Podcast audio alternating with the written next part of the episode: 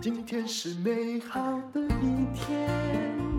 欢迎收听人生实用商学院。我们今天来讨论一个台湾的房价问题。我一直觉得这位董事长的文章写得挺好的。他是品佳建设的胡伟良，他也出过书。每一次我们会听到说台湾的房价很高是建商的错，你有没有觉得这个归因有一点太简单的呢？到底是什么样的问题？是建商真的？拿到了暴利，还是因为有一些投机客在炒房，然后来放给你啊？通常炒股是这样，放给你，那房价就跌了嘛。但是炒房放给你，跟炒股的整个方式是不太一样的，所以这些归因都怪怪的。那么造成台湾的高房价因素有哪些呢？啊，这位胡伟良董事长说，绝对不是大家想的那么单纯。否则，如果问题很单纯，就很早就被解决，对不对？只有一两个原因，那你就把呃这投资客、投机客全部抓起来制止他啊，那房价就会下跌了。其实现在啊，要炒房已经不容易了。的确，嗯，两年之内收那么多的资本利得的百分比，大概投机客应该。如果是我的话，我宁愿去买股票，大概不会 在房市里面做这种短期。毕竟短期要花的手续费很高，又不是像股票一样第二天卖出，哎，马上可以获利哦。那如果说是什么建商啊，就是在炒作，那你打压建商也就结束了。可是以现在的状况看起来哦，最近这段时间你会发现，看起来好像已经哎。维持个平盘没涨，但是东打西打也没有掉下去啊。那么大概哦，为什么会有这些高房价呢？啊，其实很多的费用是额外垫高的。那么胡伟良他的企业做的是有很多是跟都更的房子相关的。他说：“身为建商就知道了，不断增加的行政干预、政策风险、时间虚耗、管制成本，都是垫高了成本、垫高了房价的原因。毕竟赔钱的生意不会有人做的。那土地的稀缺，还有营造劳工的短缺，原物料价格的不断上涨，也是让房价居高不下的原因哦。那么。”就算哦，建商想要带头降房价，但是他也不能没有利润啊。对于建商而言，房价的结构中能够操之在建商的部分，也真的不是非常的多。那首先就要先谈到了地价，地价上涨的程度永远比房价更快更猛哦。加上这一两年的新建费用大幅度的调升，扣除土地成本。营造费用之后，剩下不到三成的空间，但这三成不是净利啊，而是呢，建商啊也要支付自己的营运，他有公司嘛，他有人嘛，他有销售嘛，啊，销售又有别的公司，税还有呃各式各样的，还有利息啊，所以建商后来啊，以前我听说是剩两成，但是胡董事长说。目前大概呀，只剩下一成不到的净利润。那做一个建案，至少要投入四年呢。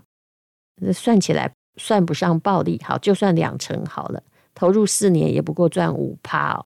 所以以目前的状况来看呢，建商是唯有利润，也不是暴利。在过去房价不断飙涨的岁月，建商呢，就是在台湾的经济成长期，的确是有厚利可图，可是那个已经是过去式了。在不断的打房之下，建商的经营风险越来越高，现在那种倒闭变烂尾楼的也有啊。那么，如果你想要再靠挤压建商的利润来降房价，就是效果极为有限了。只要降个一成，建商就撑不住了。如果透过这个方式想要让年轻人买得起房子，他觉得是百分之百的不切实际。加上当前房市的风险呢，他说呢，目前的建商啊，就算打算降价，也只能提供所谓更超值的商品，也就是同样的地段、建筑的规格、建材的水准，还有啊，相较之下，我们卖的比别人稍微便宜一点，就这样子而已了。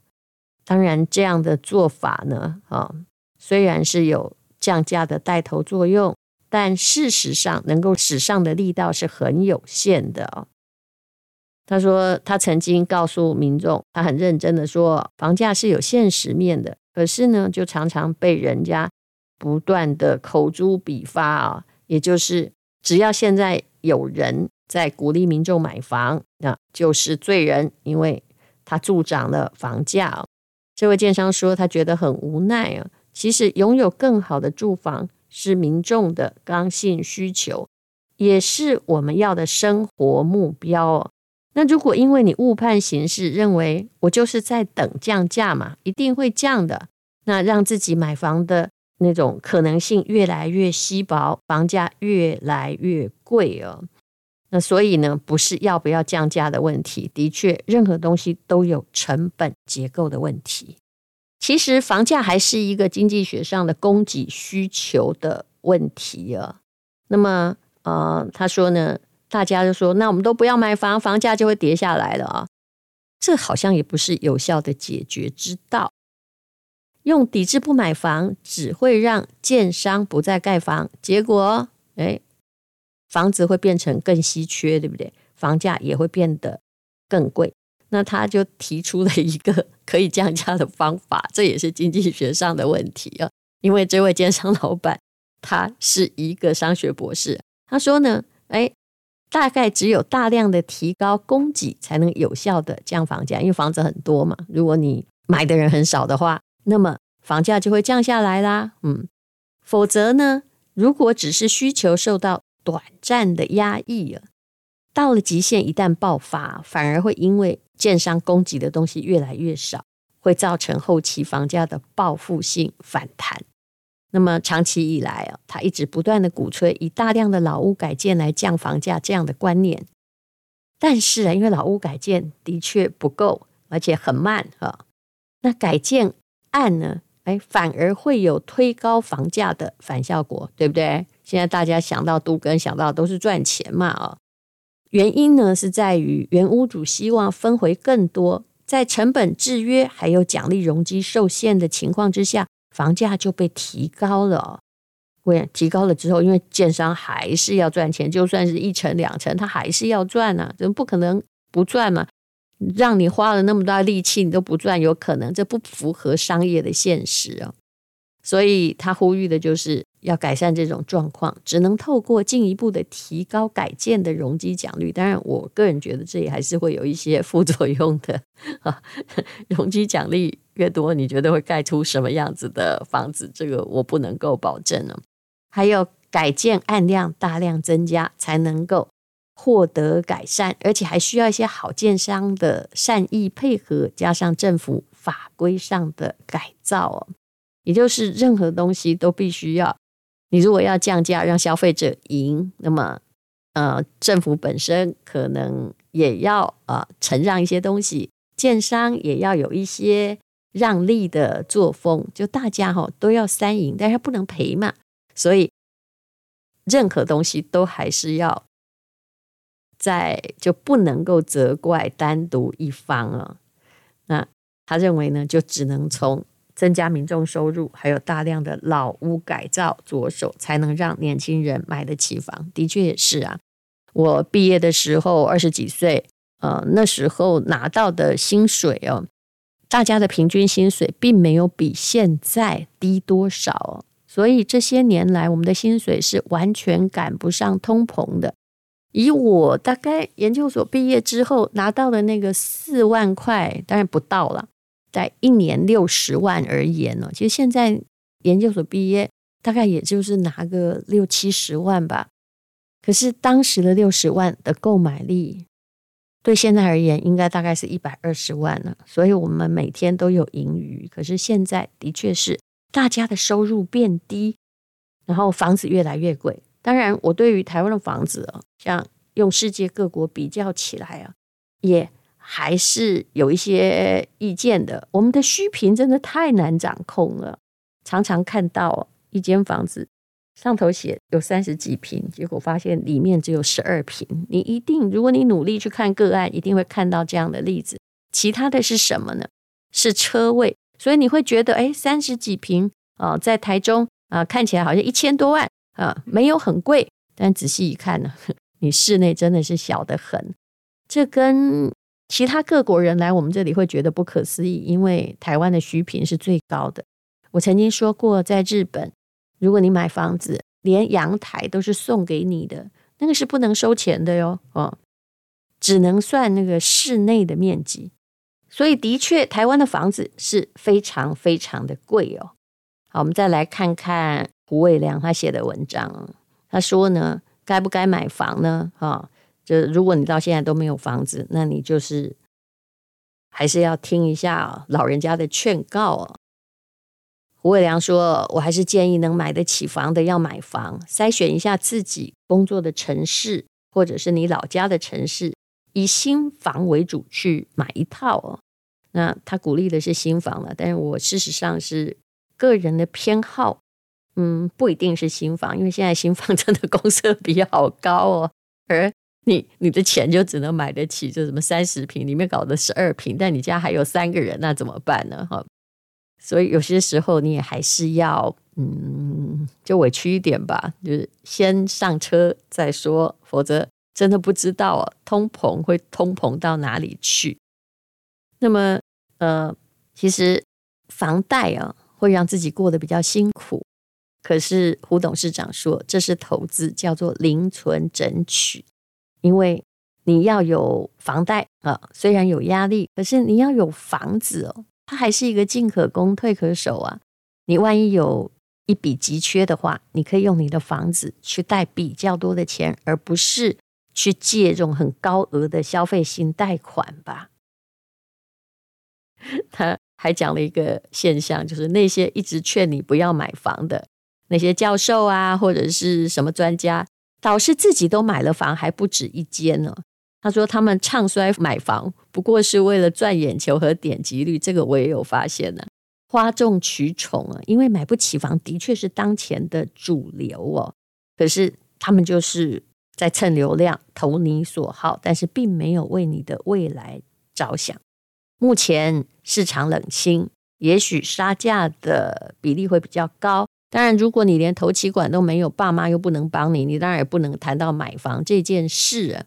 可是，如果你的确是有头期款的话，你应该趁着比较冷的时候，把积蓄变成了房产，比较不会后悔。那你会说，那？不知道后来还会再跌，你觉得会跌到一半吗？呃，我认为在就是人口比较密集的就业区哦，你要大跌可能性不高。但乡下我也劝你不要买了，因为迟早会跟日本北海道一样，如果人口在那儿住在那儿，嗯、只能当老弱妇孺或赚不到钱，那个地方的确是不是太有前途的。在通胀之下，房价哈。是会回归合理的时候，那么呃，只要你的钱币变薄，东方人很难不想到买房这件事，因为东方人最喜欢的就是保值，何况现在把钱存在银行里面，实在是没什么利息啊。我的看法跟他一样，未来都会区的房价还是会随着就业率还有人口的聚集不断的。稳定上涨，至少它也会持平。但是至于那些人口流失的地方，房价则会不可避免的逐渐下降。也许再过一段时间会乏人问津。所以之前我曾经谈到，到底老家的房子该不该买呢？如果是大陆的话，你在那个三四线城市，你恐怕就要很小心，因为你也租不出去。那么它不会呈现平均的上涨。可是，在都会区的房子，很可能呢，就是会跟着通胀，而且这个通胀是长期的。基本上，你住在你唯一的房子里，也不用关心会不会上涨。可是，你少付了房租啊，有了房子之后，付了贷款，如果还有一些钱，这才是你可能有第一桶金来投资的机会了。可是无论如何，把积蓄换成了房地产之后，还是要去看你的薪水啊！你不要问人家说我到底应不应该买房，那你先告诉我你有多少钱呢？啊，郭台铭可以买，不代表你可以买，对不对？盲目的加杠杆会让自己陷入。财务的泥潭。前不久，尼可拉斯凯奇就说，大家都说他买一些怪东西，什么恐龙头盖骨啊之类，所以让自己破产。他说不是的，其实是因为投资房地产，连他的片酬这么高，杠杆也都加到他受不了。只要房地产下跌，他就完蛋了。所以很多人是曾经因为房地产的杠杆太高而破产的。不过说真的啦，如果你按照自己的薪水可以屈就一下，虽然你喜欢地宝的房子，但是如果你薪水啊每个月还有十万块，那买个千万的房子让自己住，慢慢的缴贷款，目前的贷款利率还在历史上的合理阶段呢，你大概不会因为这样破产吧？那如果呃，就算你不喜欢那么多的杠杆，杠杆不高，假设只有五成的话，那。将来你万一发生任何的事情，还需要钱，你至少还可以想办法用你的房子去为你做担保。所以有了房子是多了一个保人。如果这样想的话，你就知道自己住的房子无论如何是需要的。当然，请避开你的想象中的度假区跟蛮荒区，还有啊，不要有太多家乡偏误，就是我老家最好啊。呃，尽量还是以能够帮你有投资报酬率的房子为主。谢谢你收听人生实用商学院。今天是勇敢的一天，没有什么能够将